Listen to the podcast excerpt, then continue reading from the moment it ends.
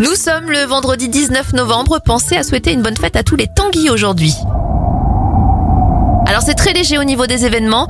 En 1967, le record de France de la vitesse du vent, 320 km heure, est enregistré au sommet du Mont Ventoux dans le Vaucluse. Et en 1964, c'est le lancement du magazine Le Nouvel Observateur.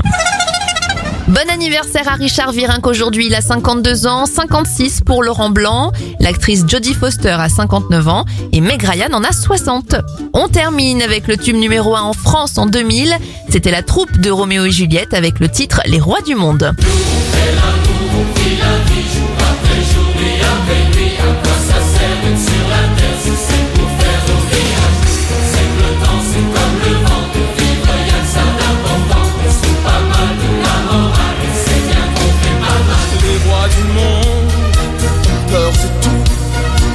C'est qu'ils confondent les chiens et les loups.